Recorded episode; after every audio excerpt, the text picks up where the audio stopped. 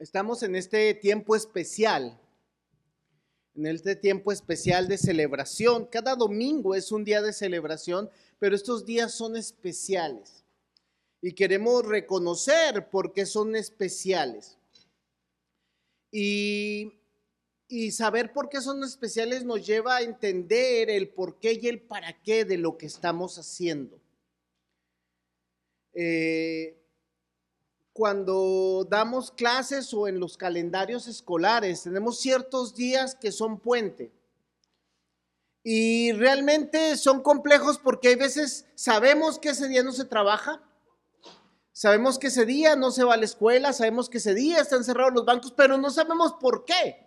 O no entendemos realmente el qué sucedió en ese momento. Como es claro, lo hacemos el 20 de noviembre, que es uno de los principales, pero siempre en el 20 de noviembre eh, eh, lo confundimos con el 16 de septiembre. Y el 16 de septiembre los niños van disfrazados de charros, vaqueros y no tiene que ver con las fechas. Porque no entendemos bien qué sucedió, cuándo sucedió y quiénes fueron los autores o los protagonistas de dicha celebración. Y eso nos pasa a todos, ¿verdad chicos? Sí. Les preguntan, ¿qué se celebra tal día? Y ustedes se les... No se preocupen si les preguntan, hay veces a sus papás también pasa lo mismo, ¿verdad, papás? ¿Qué se celebra? ¿Cuándo es el Día de la Bandera? ¿Por qué? ¿Cuántas banderas hemos tenido? Pues un montón, muchas. ¿Sí? Y eso nos pasa. Y en este día especial, que se conoce como Domingo de Ramos, eh, muchas veces terminamos confundiendo qué es lo que se celebra o cuál es el objetivo de esto. Y hay veces como muchos terminamos diciendo, pues eso mejor no lo celebramos, al cabo no sabemos ni qué es, ¿verdad? Y eso nos ha llegado a pasar porque no entendemos lo que pasa y desechamos sin entender si eso tiene un fundamento en la palabra o no tiene un fundamento en la palabra. Pero yo sé que todos ustedes eh, se aprendieron el texto que mandaron para memorizar, si no, eh, hoy se lo va a aprender porque lo tiene anotado también en sus hojas. ¿Sí? Y es un poquito diferente en sus hojas para que no se vayan con la finta, pero si quieren, eh, traen los niños, niños, traen sus ramitas. ¿Quién sí trajo sus palmas? Repártanlas a su familia. Denles a sus a su familia. Si todos trajeron diferentes, qué bonito. ¿Sí? Si le sobran ramas, repártale a alguien que no trae. Si no, ¿sí las tienen? A ver, levanten sus, sus ramas, sus palmas traen sus palmas. Dice, dice el versículo, a ver, díganmelo. ¿Cómo comienza? Gritando a voz en cuello, Osana, bendito el que viene en el nombre del Señor, bendito al Dios de Israel. ¿Sí? Salieron y las agitaban. ¿Cómo las agitaban, chicos? Las agitaban, salieron, dice, tomaron ramas de hojas de palma y salieron a recibirlo gritando a voz en cuello, Osana, bendito el que viene en el nombre del Señor, bendito el rey de Israel. Lo repetimos juntos todos con sus ramas agitándolas. ¿Sí? ¿Cómo decimos? Tomaron ramas de palmas y salieron a recibirlo gritando a voz en cuello, sana, bendito al que viene en el nombre del Señor, bendito el Rey de Israel. ¿Sí? ¿Se lo aprendieron más o no? Y vamos a enfocarnos esta mañana, y ahí tienen sus hojitas, eh, espero también a los niños les haya alcanzado para que lo vayan anotando y todos me sigan en esta hermosa historia que nos narra la entrada triunfal de Jesús a Jerusalén. La semana pasada, en el capítulo anterior, eh, nos quedamos con la idea de que Jesús estaba fuera de la ciudad. Y todos se preguntaban si iba a venir a celebrar la Pascua. Y todos decían, Jesús va a venir a recibir, a festejar la Pascua o no. La Pascua se celebraba en las casas.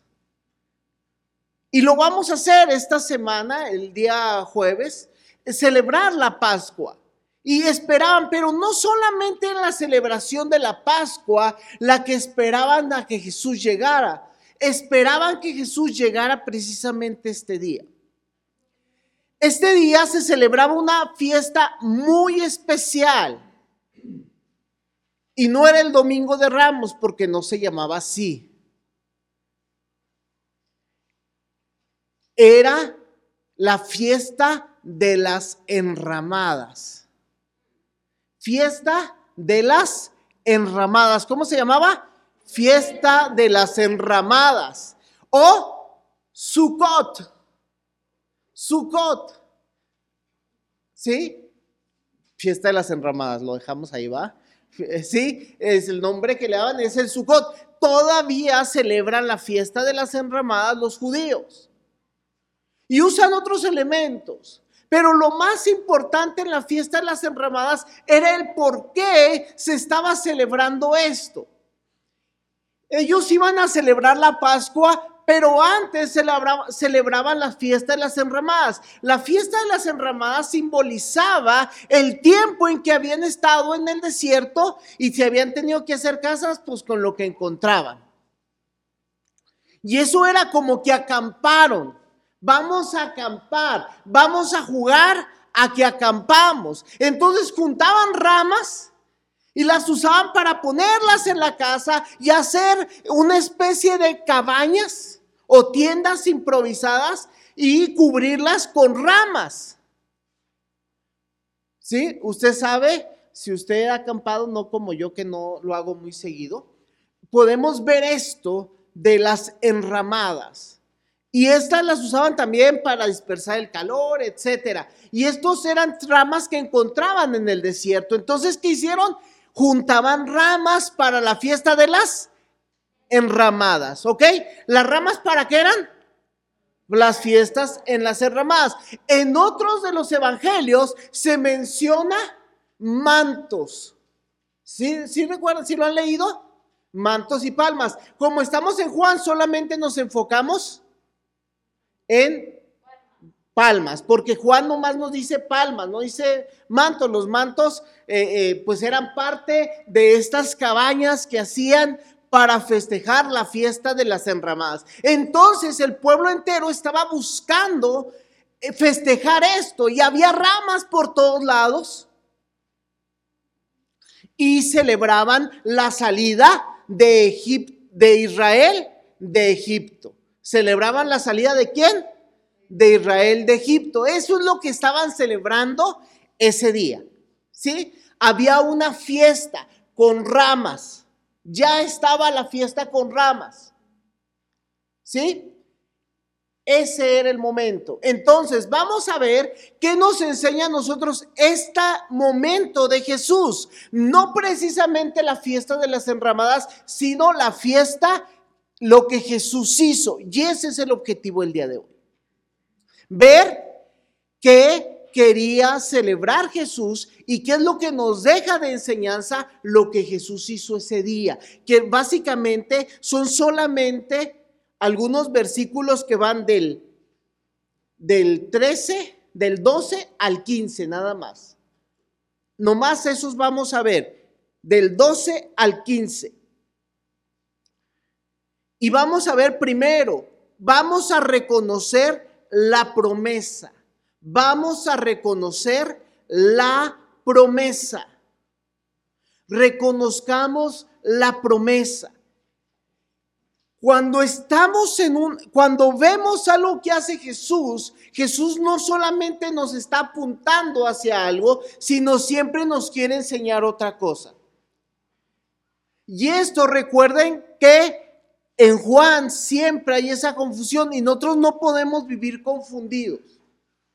Porque la meta de esta fiesta no son las ramas.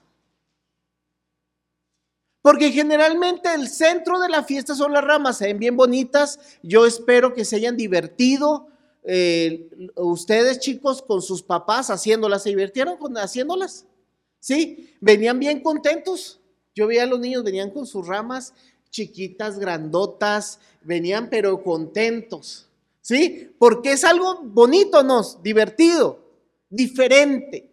Pero ¿a qué va eso? Tenemos que reconocer la promesa.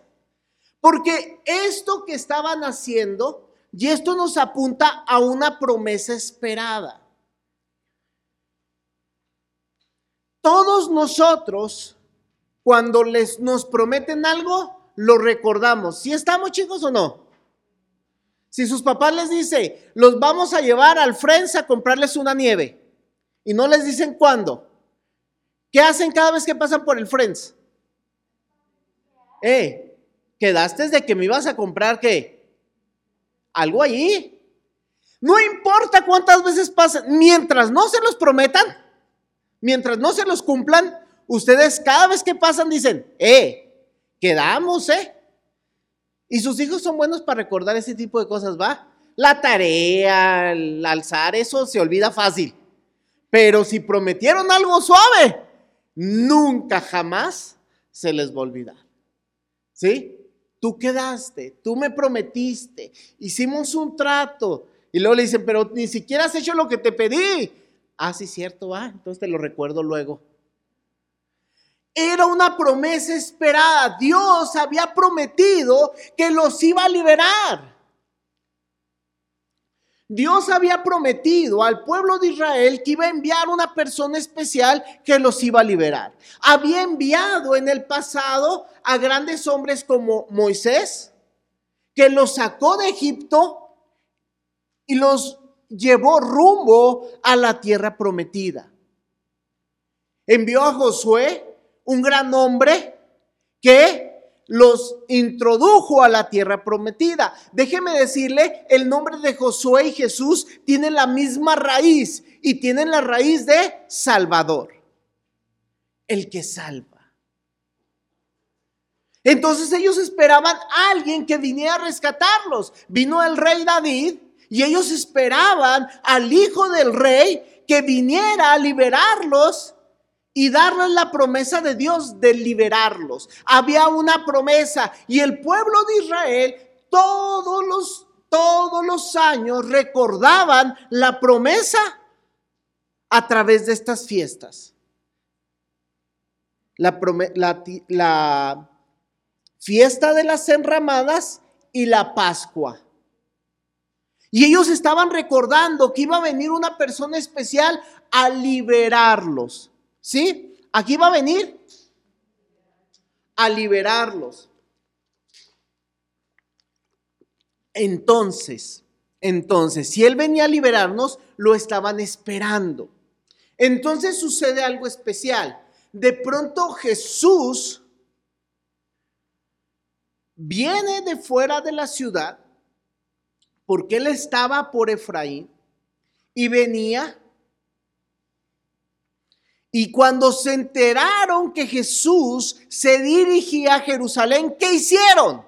¿Qué hicieron? Se lo saben de memoria. Tomaron ramas de palmas, salieron a recibirlo. Tomaron ramas de palmas y salieron a recibirlo. ¿De dónde salieron? La ciudad era una ciudad amurallada. Más o menos, chicos, recuerden cuando hacen los castillos, ¿se han visto caricaturas con castillos? El castillo está en el centro o la casa principal y alrededor hay una muralla y adentro hay casas de la muralla. Ellos salieron a recibirlo. ¿Por qué? Porque estaban pensando algo especial. Alguien viene. Alguien viene, alguien especial viene. Este acto, y lo vamos a ver un poquito más adelante, nos recuerda algo. La manera en que salían a recibir personas importantes. Nosotros en nuestra costumbre, si alguien importante viene, ¿qué hacemos? ¿Nos citan dónde? Si alguien importante viene, ¿dónde lo vemos? En un salón, ¿en dónde más? En una plaza, en su casa, ¿sí? Se va a quedar entalado, ahí vamos. O nos citan en un salón, o nos citan en una plaza, lo que conocemos otros como, como, como meetings, ¿no?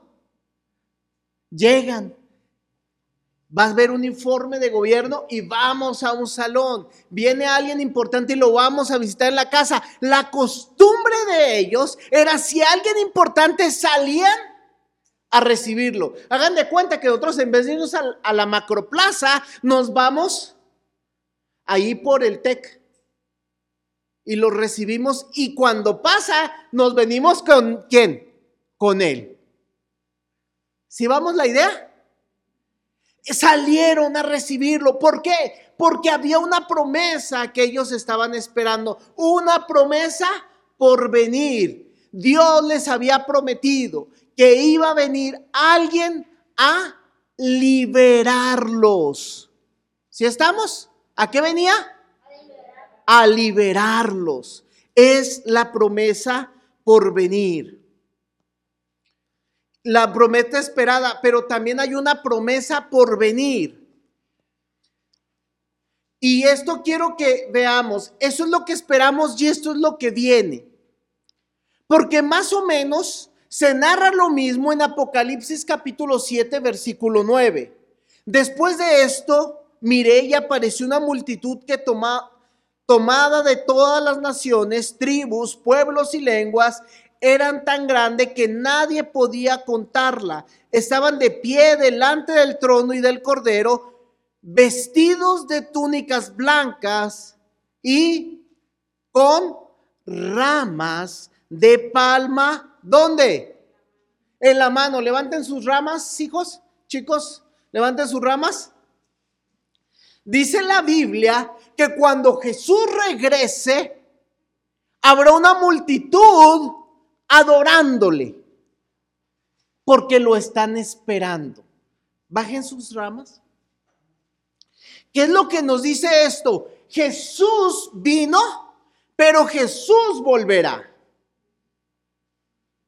Y quiere Jesús que vivamos en esta promesa de que Él vino con un propósito, pero vendrá para cerrar su plan. Y en todo ese tiempo le tenemos que vivir adorando. Una promesa que se esperaba, pero también una promesa por venir, una promesa futura. Jesús es la promesa a nuestras vidas. Jesús es la promesa de Dios a nuestras vidas. Jesús es la palabra de Dios de amor y de misericordia a nuestras vidas y tenemos que reconocerlo, porque tenemos que reconocer al Salvador. Ellos esperaban una persona muy especial. La palabra que se usaba para el que esperaban era Mesías. La palabra que se usaba era Mesías. Les dije, Jesús significa qué? Salvador. Mesías significa Salvador. Más o menos las mismas palabras tenían la mismo fin, el que vendrá a salvarnos. ¿Por qué? Porque Él quiere dar victoria. Dice Salvador que da victoria. Gritando, salieron gritando a voz en cuello. ¿Qué es voz en cuello? O sea, que, que te raspe, ¿sí? Que se sienta aquí el temblor de la voz, ¿sí? A voz en cuello. Y decían, ¿qué palabra decían? Osana, Osana, Osana. Osana, ¿qué quiere decir? salvación. Sálvanos, sálvanos, sálvanos, libéranos, libéranos, sálvanos. Esta palabra se oye y lo decimos siempre como una palabra de adoración, ¿sí o no? Cuando pensamos en Osana pensamos en adoración, pero cuando dice Osana es una adoración de desesperación, oración de desesperación. Sí, es pedir la promesa. Chicos, es cuando le dicen, es que tú quedaste, que me ibas a comprar. ¿Se les han puesto así los chicos? ¿Sí o no? ¿Alguna vez sus hijos se le han puesto en ese plan? no, no, nunca jamás. Nunca. ¿Sí, chicos? ¿Sí? Es que yo quiero. Esa era la desesperación que decían, Osana, Señor, danos salvación, sálvanos, danos salvación, sálvanos, danos salvación, concédenos la victoria. Déjenme decirle, chicos, hermanos, cada uno de ustedes, Israel era el pueblo judío en este momento, el pueblo judío era esclavo del imperio romano. Eran esclavos del imperio romano. Ellos no tenían libertad. Era algo así como nosotros cuando vivimos en la, vemos la historia, la Nueva España que pertenecía a España. México no se llamaba México, sino era la Nueva España y pertenecía. Y los españoles tenían privilegios que los nacidos en, en el país no tenían. Y todos querían ser liberados.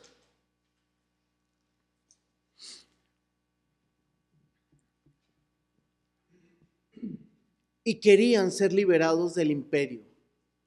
¿Sí? Y comenzaron a ver a Jesús algo así, imagínense como un Miguel Hidalgo. ¿Sí? Miguel Hidalgo y su compañero Costilla. ¿Sí va, chicos? Así es. Miguel y Costilla. ¿No? ¿O ese era su nombre completo? Él era, yo creo que él era su esposa, ¿no? Porque era su costilla. ¿no? Era su nombre, Miguel Hidalgo y Costilla, así era su nombre, ¿sí?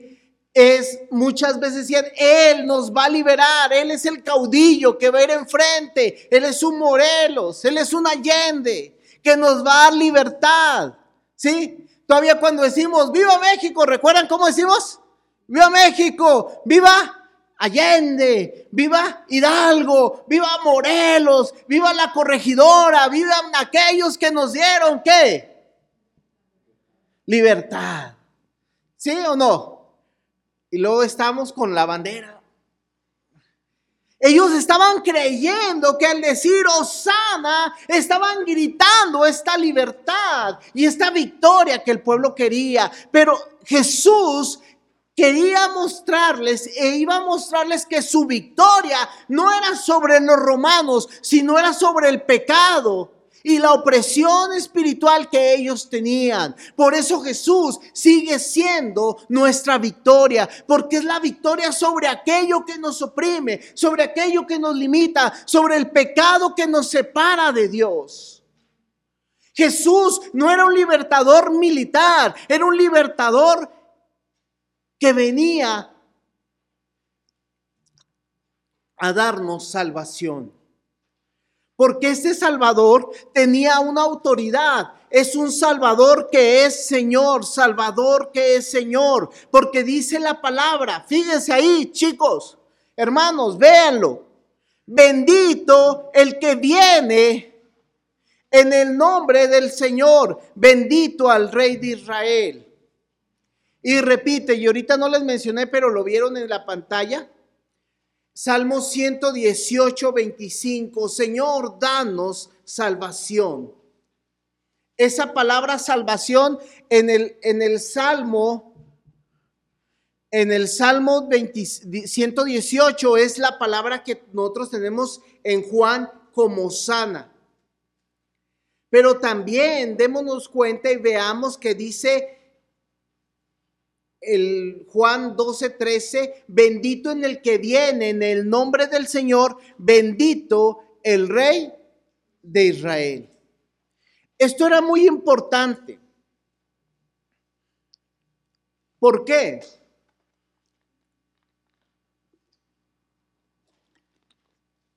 Porque el que nos da libertad, hijos, el que nos da la libertad, hermanos, no es un caudillo cualquiera.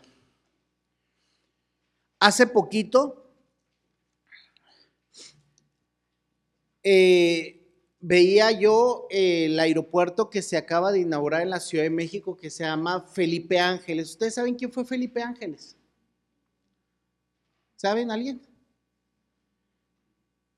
Hermanos, somos de Chihuahua. Chihuahua. Felipe Ángeles estuvo en Chihuahua y hizo algo que mucha gente no sabe. Decía una persona, es que Felipe Ángeles luchó con Pancho Villa. Yo. Y me quedé volteando a verlo y le digo, no, Felipe Ángeles no luchó con Pancho Villa.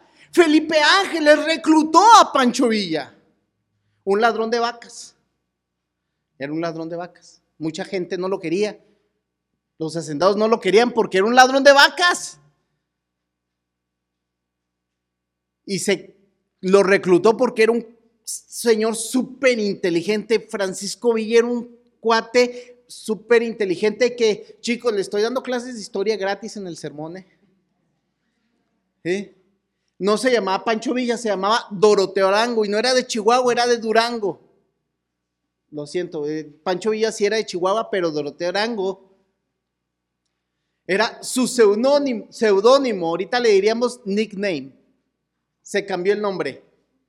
Se puso un apodo. En vez de ser Doroteo Arango, el, ladrón de vacas se convirtió en Pancho Villa, el revolucionario histórico. Pero lo reclutó Felipe Ángeles. Felipe Ángeles era un general de carrera. Era un hombre estudiado en armas. Pancho Villa llegó a ser general porque pues era muy bueno y lo subió. Dijo, yo soy general y ya era general. Porque traía mucha gente. ¿Qué es lo que vemos? Jesús no tiene una autoridad que alguien le dio, sino tiene la autoridad de Dios. Él tiene la autoridad de Dios porque dice la palabra, bendito en el que viene en el nombre de quién? Del Señor, el que viene en el nombre de Dios, el que viene en el nombre de Jehová porque Jesús es el Hijo de Dios. Pero no solamente viene en el nombre de Dios, sino Él es Dios. Porque dice, bendito el Rey de Israel. Y esto era lo que decíamos con David, que es hijo de David. Usted cuando lee la Biblia dice, hijo de David porque es el rey que ellos esperaban, el descendiente directo de David. Era de linaje real, no solamente de sangre, porque él era descendiente directo del rey David, sino también porque él era hijo de Dios y es Dios. Jesús es Dios y Jesús es hombre. 100% los dos. Por eso Él puede salvarnos y darnos vida por su sacrificio, el cual recordaremos en estos días. Reconozcamos que este Salvador tiene autoridad sobre nosotros. Y esto lo repite el Salmo 118, porque esto que está diciendo el pueblo es un canto que ya se sabían, ya se sabían la canción. La cantaron no porque alguien se las dijo, ya se la sabían. ¿Le ha pasado que se sabe una canción y de repente la comienza a cantar y aunque no quiera? Por favor, no me diga cuál, porque generalmente son las peores. Pero ellos siempre cantaban esta canción en esas fechas. Cuando vieron a Jesús, voltearon y lo vieron y le dijeron, bendito el que viene en el nombre del Señor porque Él es Dios, Él es el Salvador. ¿Sí estamos? Número tres. Reconozcamos a este rey. Jesús es nuestro rey y tenemos que hacerlo nuestro rey.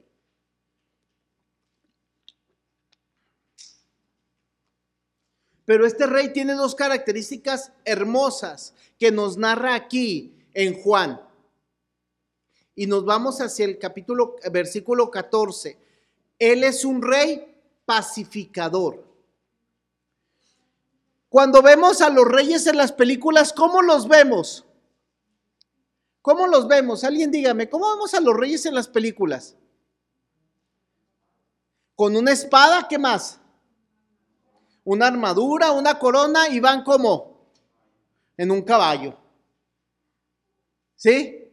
Y usted véalo, separaban, separaban los reyes y luego enviaban a los soldados. Algunos reyes se iban a la batalla junto con los demás, pero generalmente iban en caballo.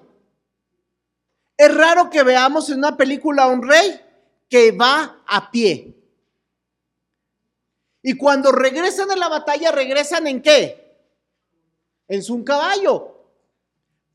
Usted vea, aún los reyes y las autoridades viajan en el vehículo que viajen, pero viajan en una super escolta. Yo he estado en la Ciudad de México cuando va pasando el presidente y ve en su carrito, ahí sencillo, pero van como 20 suburban alrededor. Porque lo van cuidando.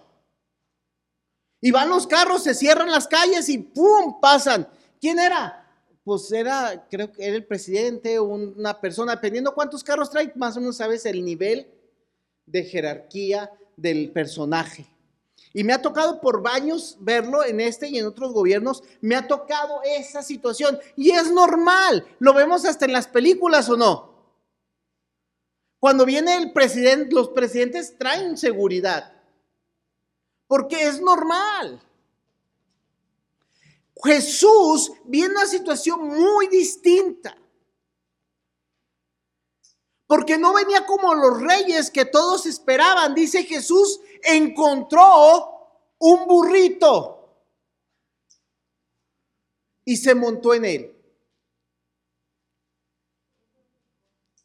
se encontró un burrito. Juan nos dice que lo encontró, los otros evangelios dicen que lo mandó a buscar.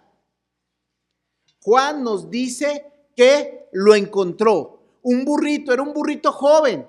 Déjeme decirle, los burritos en, en aquella parte del, del, mundo no eran como los burritos que otros conocemos. Generalmente los burritos que nosotros ya vemos tan feitos, ¿sí lo ha sabido? Visto. Aparte muy trabajados. Ya casi no hay burritos porque ya nadie los cría porque pues ya no se usan. De hecho, déjeme decirle que dicen que los burros están en peligro de extinción y yo oro por eso, que se acaben los burros. Eh, ¿Sí me entendieron más? Sí. Eh, encontró un burrito joven. Yo, yo creo que hasta bonito estaba y se montó en él. ¿Qué nos estaba diciendo Jesús? Que Él es un rey que no viene a hacer guerra. Él es un rey pacificador, pacificador, rey pacificador. Él viene en paz. Y esto me gusta y me impacta mucho. Cuando veo a Jesús en su sencillez, y escuchamos las, las narraciones. Mire, yo no sé si se lo trajeron, si se lo encontró, si dónde sacó el burrito. El chiste es que agarró un burrito y lo tomó. Esto nos enseña dos cosas, que Jesús puede usar a cualquier burro, siempre y cuando se deje. ¿Sí? ¿Me entendió, verdad? ¿Sí? O burrito para vernos más tiernos. Un, un burrito. Y me llama la atención dos, otra cosa, que usó dos el burrito dos veces. La primera fue cuando iba a nacer. Y la segunda, cuando iba a morir. No sé, me llama mucho la atención. Y me impacta porque nos muestra la sencillez y la humildad del rey que estaba llegando. No era el Mesías que estaban esperando en sus mentes.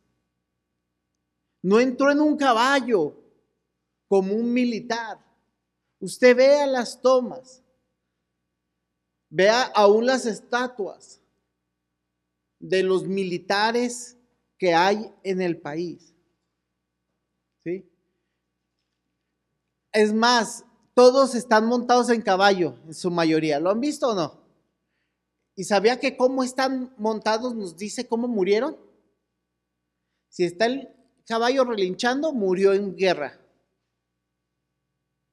Si tiene las cuatro pies, las cuatro patas, murió de muerte natural.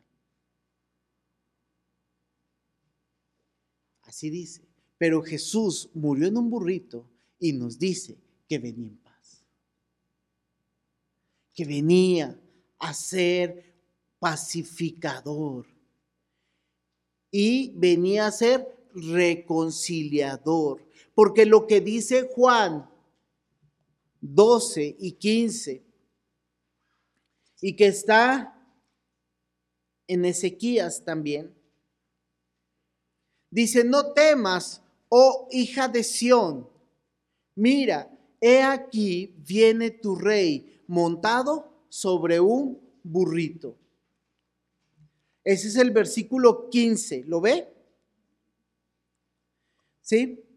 Y si usted puede ver en sus notas, si su, trae su Biblia trae alguna nota, trae una letrita y luego le apunta a Zacarías 9:9, exactamente lo mismo.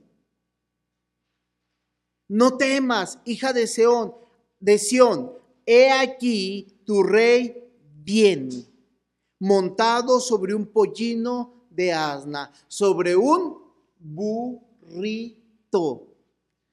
¿Por qué dice no temas? La palabra clave aquí es no temas. Y quiero que la subrayes, no temas. Subraya no temas. Porque esa es la reconciliación de Dios. Mira, tenemos un problema. El problema se llama pecado. ¿Sí? El pecado lo podemos decir de varias formas. Es no hacer lo que tenemos que hacer, es desobedecer. Hay dos puntos del pecado que me causan mucho conflicto y me llaman mucho la atención. La Biblia dice que todos nos descarriamos como ovejas, cada cual se apartó por su camino. Es, a todos nos gusta hacer lo que queremos cuando queremos. ¿Sí o no? ¿A ti te gusta hacer lo que quieres? ¿O que te digan qué, tienes que hacer? Chicos, a ver, ¿a quién le gusta hacer lo que quiere o que le digan qué hacer? Es más, si les pregunto, ¿cuál es su materia favorita en la escuela? Me van a decir recreo. Déjenme decirles, después de toda esta pandemia, lo que los niños extrañaban más no es las clases, es el recreo. ¿Sí o no? Es que ya quiero ir a la escuela. No, ya quiero ir al recreo para jugar con mis amigos. Porque aquí en la casa, pues me aburro, pues nomás, aunque ahora juegan ya hasta virtualmente, va. La tecnología es maravillosa. Porque cuando yo era niño jugaba los videojuegos y jugaba solo porque al otro no lo dejaban salir de su casa para ir a jugar conmigo. Ahora si no lo dejan salir decimos, no nos importa, jugamos juntos de todos modos. La tecnología en línea. ¿Sí? Porque nos gusta hacer lo que queremos o no. ¿Sí? ¿Estamos de acuerdo? Eso es pecado. Pero también el pecado es que nos gusta pecar. Nos gusta hacer lo malo, nos gusta. Y luego pecamos y alguien nos dice que está mal y decimos, ¿eh? ¿Qué? ¿Qué? Para mí está bien, mi bronca. Mi cuerpo, mi decisión. Es frase de ahora, ¿no se han fijado o no? Es de moda, es de moda. Pero no es de moda porque eso viene desde el principio. Yo hago lo que quiero. Tenemos un problema de pecado. Y esto, déjame decirlo, tiene a Dios enojado. Y la palabra que la Biblia usa para ese enojo se llama ira. La ira de Dios. Dios se enoja cuando pecamos. ¿Si estamos o no? Y déjeme decirle, usted dice, pues ¿por qué no me ha pasado nada? Sí, sí, sí, tengo mi... No, no, yo peco, pero no como aquel. Mire, le voy a decir quién peca, le voy a decir aquel. Dicen que yo peco mucho, pero hay otros peores. Sí, hasta nos enojamos, ¿no? Decimos, y les decimos hipócritas. Pues sí somos hipócritas, todos somos, porque todos creemos que alguien es peor que yo, que yo no soy tan malo. Y con Dios eso no vale, pero Dios, pero lo que aquí dice es, si Dios no le gusta lo que estamos haciendo, pero dice aquí, no temas, oh hija de Sión, no temas, no temas, no temas, no temas a ti. No temas. Yo dije, ay, ya voy a acabar. Mira, no por cinco minutos. Deme cinco minutos más y ya. No temas. Mira que viene tu rey montado sobre un burrito. No temas, viene tu salvación. No temas. Dios está enojado con el mundo pecador. Pero Dios le dice al mundo, no temas, porque yo, Dios, que estoy enojado, ya envié a alguien que apacigüe mi ira. ¿Te fijas o no? Básicamente es como si Dios te disparara y luego se pusiera a recibir la bala. ¿Quién hace eso? Nadie. Si alguien está enojado contigo, al estilo Will Smith, te tira el trancazo. ¿Sí? Para ponerme en moda, ¿va? Porque miren, todos lo vieron, son re, híjole, yo que no lo vi, nomás me lo contaron. Dios se enoja y pone la otra mejilla. Porque Jesús viene como un, pacificador, pero viene como una reconciliación. Dios viene a reconciliarnos, Jesús vino a reconciliarnos con Dios. Viene tu rey.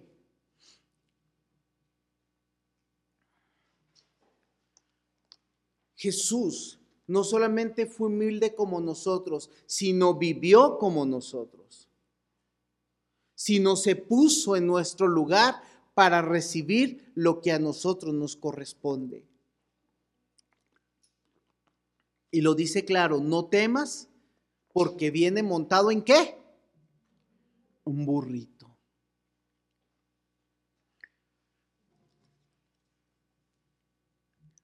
Esta hermosa fiesta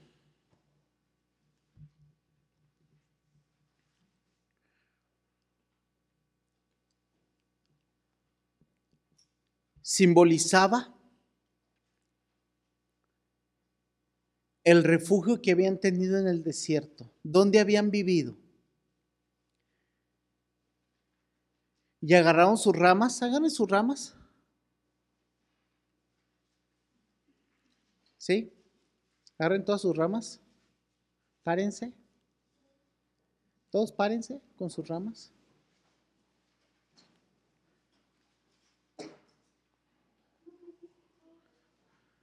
Esas ramas simbolizaban la seguridad que Dios les había dado en el desierto. Y hicieron algo particular. ¿Qué hicieron con las ramas? Las pasaron. Pónganlas ahí en medio. Ahí en el pasillo. Pónganlas ahí, ahí, ahí.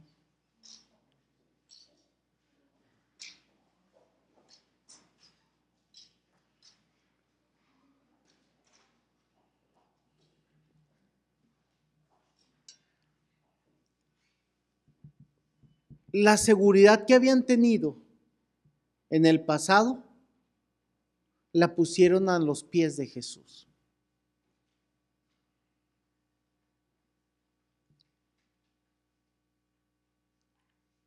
Y es muy, muy especial esto, y quiero que te lo lleves en tu corazón. Porque si Jesús me va a salvar, si Jesús va a ser mi rey, yo tengo que pensar en qué me atora mi pasado para reconciliarme con Él. ¿Qué es mi seguridad que me reconcilie en Él? ¿Qué es lo que tengo yo que tengo que entregar? Ellos no entendieron del todo lo que estaba pasando. Lo que estaba pasando fue un símbolo de lo que Jesús haría y de lo que nosotros estamos haciendo hoy. Pero nosotros sí podemos tomar esta conciencia. Y yo te pido que cierres tus ojos. Y preguntes a Dios, Dios, ¿qué tengo que entregarte? ¿Hay pecado en mí que tú no quieres? Dile Dios, Dios, ¿hay pecado en mí que tú no quieres?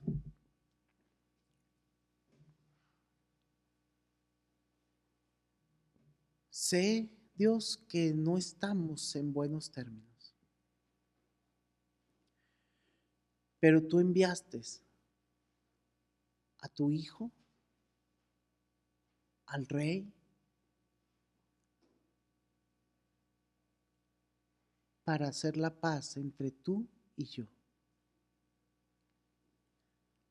Quiero entregarte aquello que me estorba. Quiero que me perdones de mi pecado.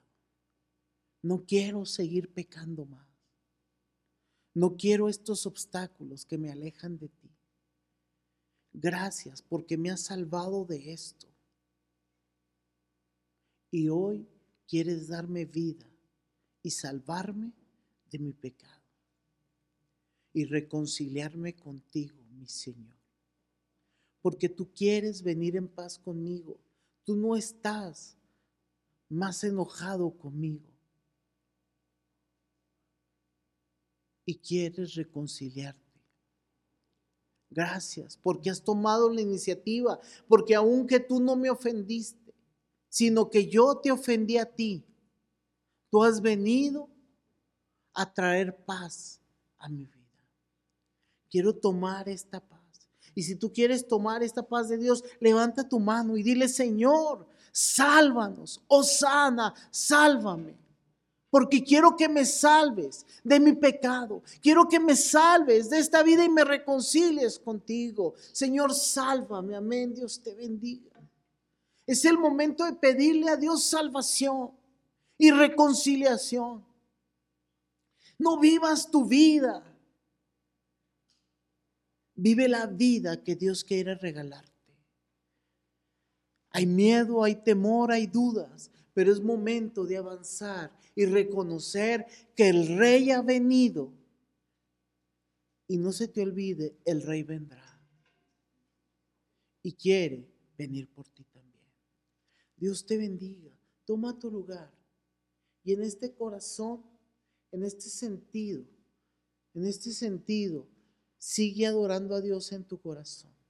Padre hermoso, bendice a cada uno de los que estamos aquí. Ayúdanos a seguir reconociendo que tú eres nuestra salvación y alabarte y glorificarte, Padre Santo, porque tú nos has salvado y una y otra vez en tu palabra nos dices, yo quiero salvarlos, yo quiero reconciliarlos conmigo. Perdona porque muchas veces queremos seguir viviendo nuestra manera y no a la tuya. Bendito Dios, gracias. En este momento ponemos nuestras vidas delante de ti, como hemos puesto estas ramas, y ponernos bajo tus pies para adorar. Gracias.